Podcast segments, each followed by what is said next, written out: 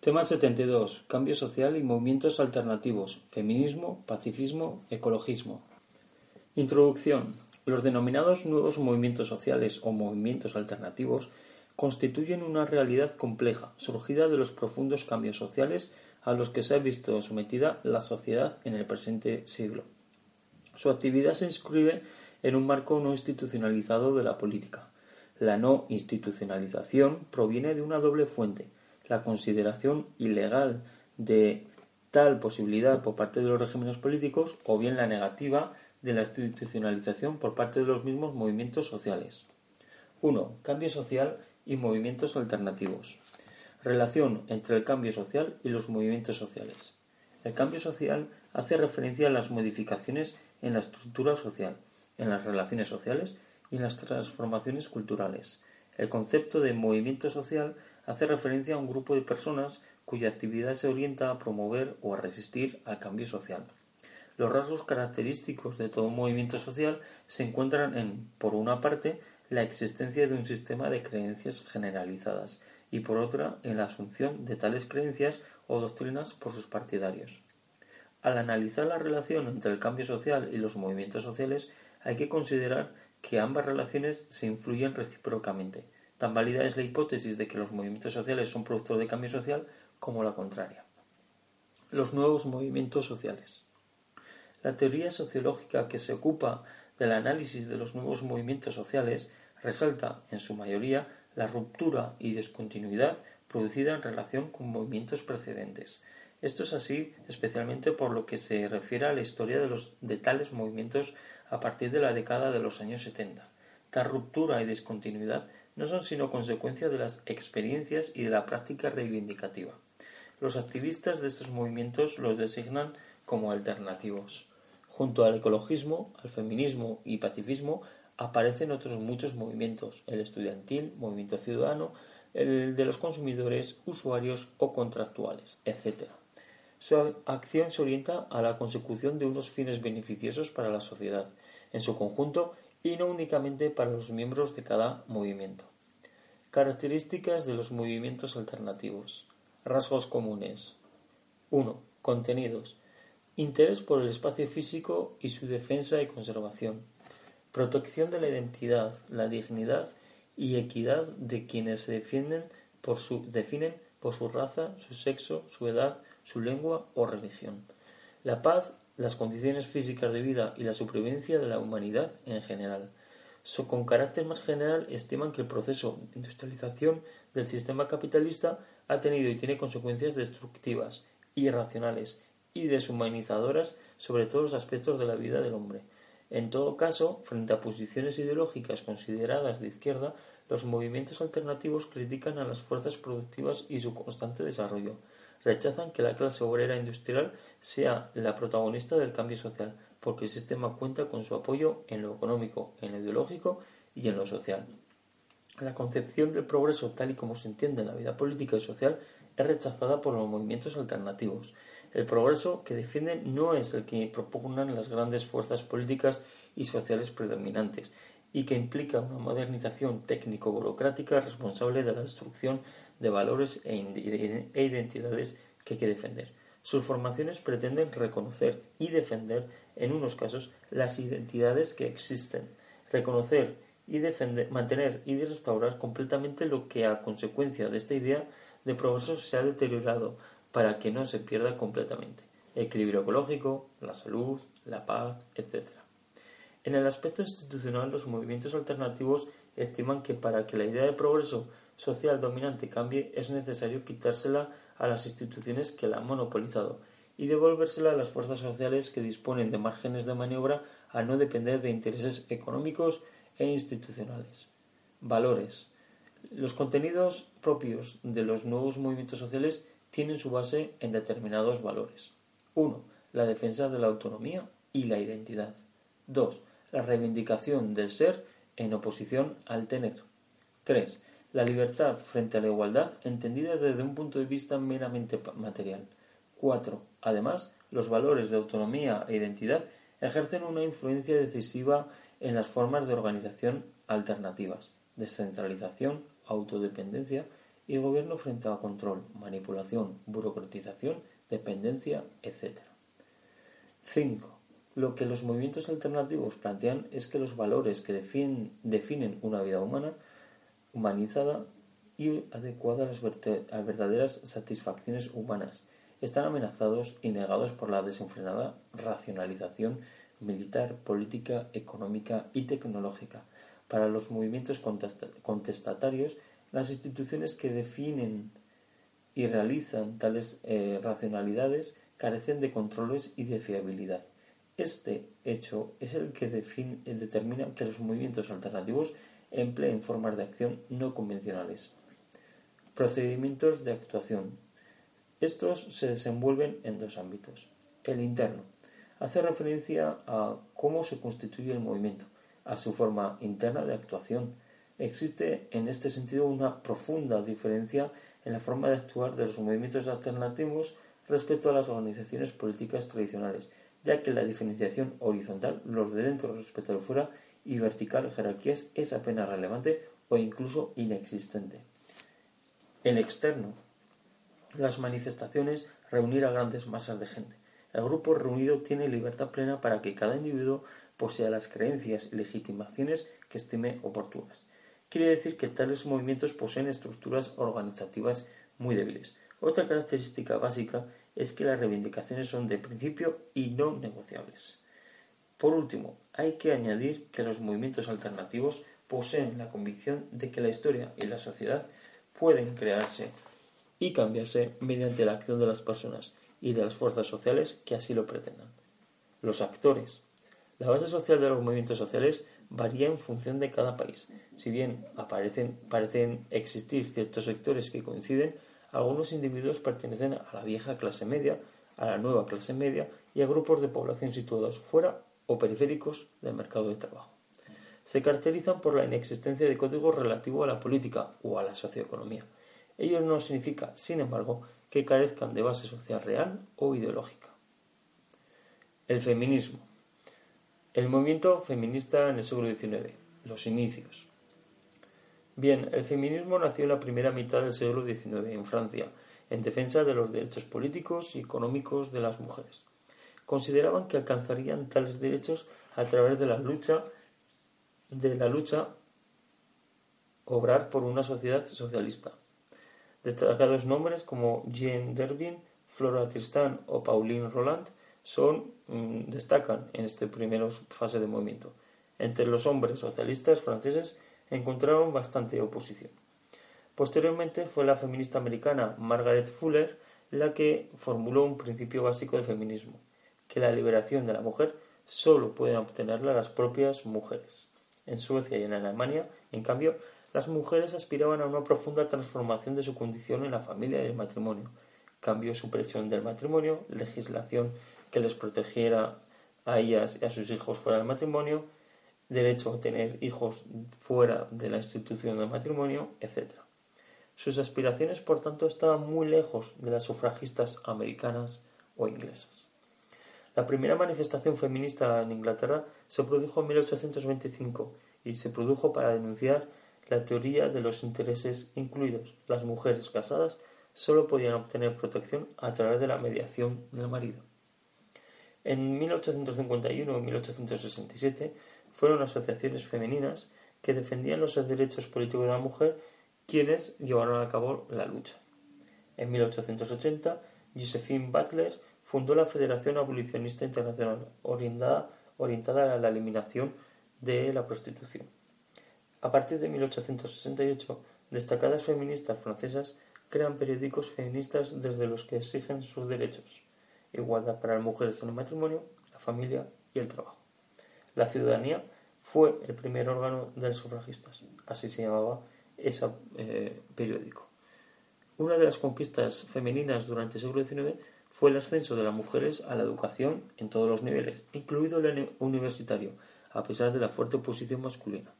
En 1888 se creó el Consejo Internacional de Mujeres.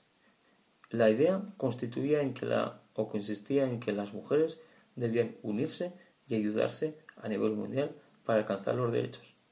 Es, no es casualidad que coincida con una época de las internacionales. El movimiento feminista en el siglo XX.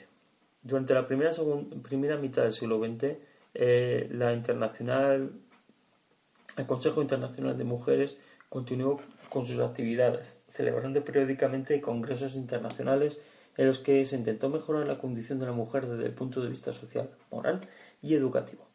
Ya en 1904 se crea en Inglaterra y en Estados Unidos la IAW, la International Women's Suffrage Alliance, orientada a obtener el sufragio femenino.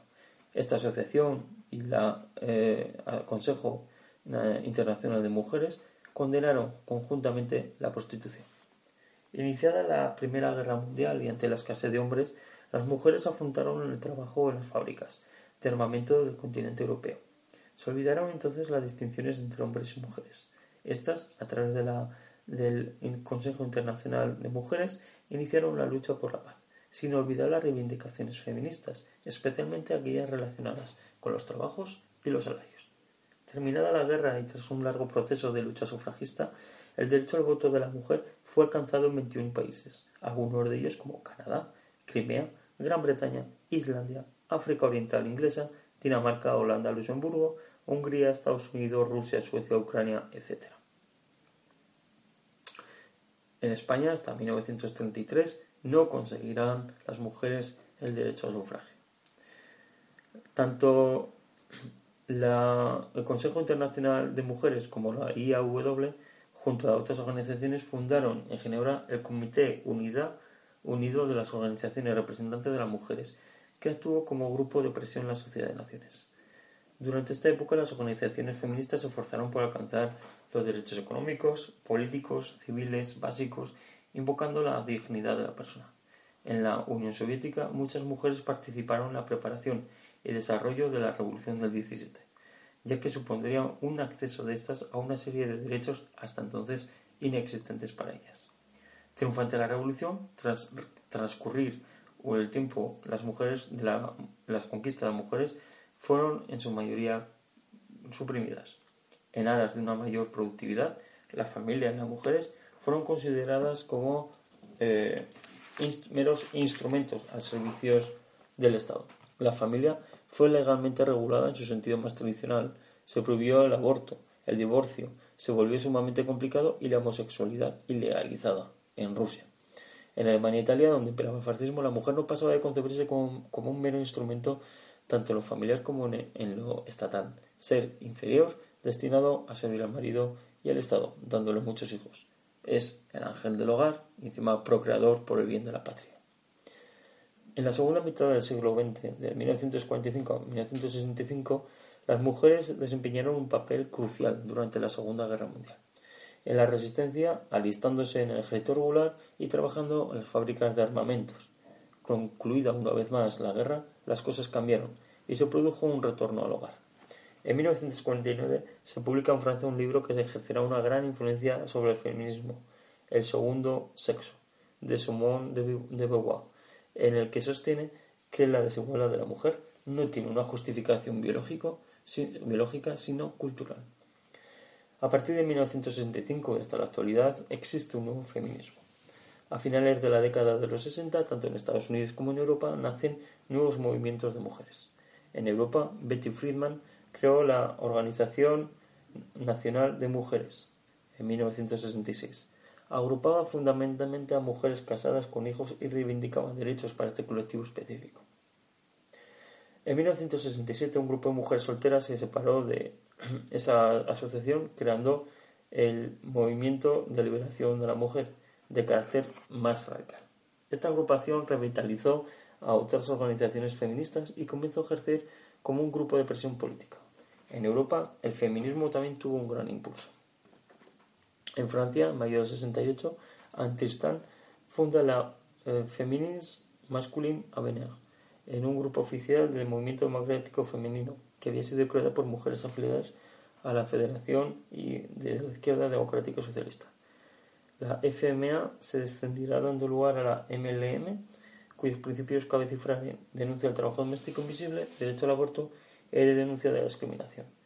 Por añadidura, Simón de Beauvoir preside en 1974 una nueva organización denominada Liga del Derecho de las Mujeres. Todos estos movimientos, aunque a veces enfrentados entre ellos, postularon los conceptos básicos del feminismo moderno. La distinción entre los espacios público y privado era política, denuncia de, de la producción invisible, denuncia de la inferioridad de la mujer, lanzan el planteamiento fundamental de que la emancipación no será posible mientras las mujeres acepten la sumisión de la economía doméstica. En la década de, de los años 70, estas iniciativas se reforzaron con la participación de muchas mujeres en la política mediante la creación de partidos políticos en Bélgica, en Japón, en Francia. También las mujeres se organizaron para actuar tanto en el interior como en el exterior de los sindicatos en defensa del empleo y para conseguir retribuciones iguales. Actualmente, una de las movilizaciones más importantes de las feministas es evitar la violencia de género. La situación de la mujer en el siglo XXI. A pesar de los grandes logros alcanzados, todavía existen grandes desigualdades y dificultades en la actualidad. Dificultad de acceso a la educación. El acceso a la educación es, comparativamente hablando, menos fácil para mujeres que para hombres. Esta situación empeora sensiblemente, esta situación empeora sensiblemente en los países menos desarrollados. Difícil de acceso al mercado de trabajo en condiciones de igualdad. Diferencia de salarios entre sexos. El trabajo doméstico sigue sin estar reconocido como trabajo productivo. En los países industrializados las mujeres son la mayor fuerza de trabajo a tiempo parcial y ocurre que en países como Japón y Holanda que están en condición que esta condición reduce su posibilidad de promoción y las discrimina en planes de pensiones a pesar del avance feminismo en el ámbito político laboral, ello no quiere decir que se haya logrado una plena igualdad entre los sexos. Se constata como un hecho preocupante el empeoramiento de las condiciones de vida de las mujeres en ciertos países del mundo, especialmente en países de tradición islámica. Protección legal, las violaciones y agresiones sexuales no tienen el mismo peso de la ley en todas las partes ni en todos los países. En algunos incluso no existe una ley que sancione eh, la violación de la mujer. Por último, las conferencias mundiales de las mujeres. Según la ONU, la cuestión de la condición femenina lleva camino de ocupar el primer lugar del debate mundial sobre desarrollo social, económico y político, por, por las consecuencias que de ella se derivan. Debido a un interés mundial, cuatro han sido las conferencias que se han celebrado desde 1975. En México, 1975, Copenhague, 1980, Nairobi, 1985 o Pekín, 1995, entre todas ellas con temas diferentes como la desigualdad, la participación de la mujer en el, proceso de desarrollo, la, fomentar la, promoción de la mujer y eliminar las discriminaciones, o el fortalecimiento de la mujer en la familia y en la sociedad. En septiembre del año 2000, los jefes de Estado y Gobierno se reunieron en Nueva York y negociaron la Declaración del Milenio, sosteniendo que debe garantizarse la igualdad de derechos y de oportunidades de hombres y mujeres, algo que ha sido ratificado eh, recientemente en los Objetivos de Desarrollo Sostenible en el año 2015. Por último, el pacifismo. El movimiento pacifista puede, ser, puede definirse como la doctrina o conjunto de ideas o actitudes de un movimiento social que se caracteriza en la segunda mitad del siglo XIX por su posición moral a la guerra como método para alcanzar fines políticos y para resolver controversias, su actividad a favor de que se establezca una paz permanente y estable internacional interestatal, la autonomía y no alineamiento frente a los gobiernos, incluyendo al del país en el que se actúa, y el uso de métodos no violentos para lograr sus objetivos. Existen múltiples formas de pacifismo que se han dado a lo largo de la historia. Parece que la raíz más profunda del pacifismo se encuentra en los orígenes de las religiones. Las religiones orientales, el jainismo y y su principio de no acción, el budismo y su formulación de piedad hacia todos los seres vivos, pueden ser la base de esta tradición pacifista. La figura de Jesús y la doctrina cristiana formulan también un modelo de vida que encaja perfectamente con esta tradición de paz. Algunos autores señalan que en el siglo XVI, como el comienzo del pacifismo moderno, con la aparición del movimiento de los anabapartistas y de los grupos religiosos como los menoritas, estas corrientes rechazaban actuar en actividades que implicaran violencia, la guerra, el uso de armas o la pena de muerte. En el siglo XVII los cuáqueros ingleses intensificaron, intentaron aplicar el pacifismo a la política. Plantearon su pacifismo como una acción que se enfrenta con la violencia social e institucional. Y a los años, en los siglos XVIII y XIX, el pacifismo se vio influenciado por la decadencia de las bases religiosas de la doctrina social y política. El racionalismo y el utilitarismo ejercieron una influencia notable. La figura pacifista más relevante del siglo XX ha sido, sin duda, Gandhi. De origen hindú, su práctica existencial y su filosofía de la no violencia resultan de la síntesis de las religiones orientales y del cristianismo. Gandhi afirmaba que todo reside en los medios y que la unión de medios y fines se realiza mediante la fuerza más grande que la humanidad tiene a su disposición, la no violencia. El encabezado, él encabezó la resistencia no violenta al gobierno inglés en la India desde 1919 a 47. Utilizó dos técnicas de no violencia, la desobediencia civil, es decir, a leyes que representan la injusticia o la opinión, y la no cooperación. La Primera Guerra Mundial influyó enormemente en el desarrollo del pacifismo en el, presente siglo, eh, y eso se ve presentemente eh, en movimientos artísticos de vanguardia que realizan muchas producciones artísticas en contra de la guerra. Con la Segunda Guerra Mundial estos movimientos se vieron todavía más fortalecidos y surgió un pacifismo fundamentado en un análisis humanista y político.